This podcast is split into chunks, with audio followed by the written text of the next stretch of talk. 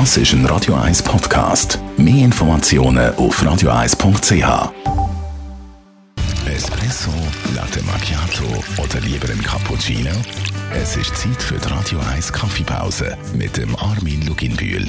Präsentiert von der Kaffeezentrale. Kaffee für Gourmets. www.kaffeezentrale.ch Also wir alle haben ja ähnlich das Morgenritual. Aufstehen, gehen duschen. Außer der Dani.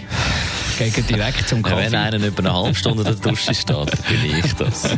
Käfeli und dann abgehen, arbeiten. Jetzt fragt unser Kaffee-Experte Armin Luginbühl, ist das richtig so?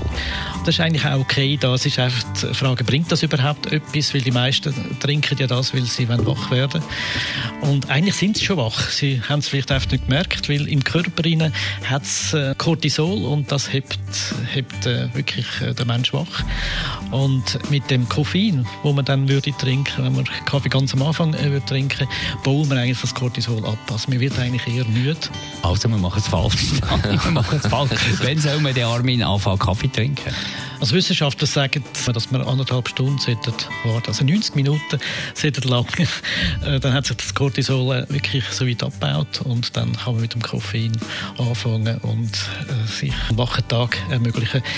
Eigentlich ist es eine Pause. Vielleicht ist es das, man geht ins Büro oder steht auf und schafft zwei Stunden und dann ist man eigentlich bereit für einen perfekten Kaffee oder einen Espresso.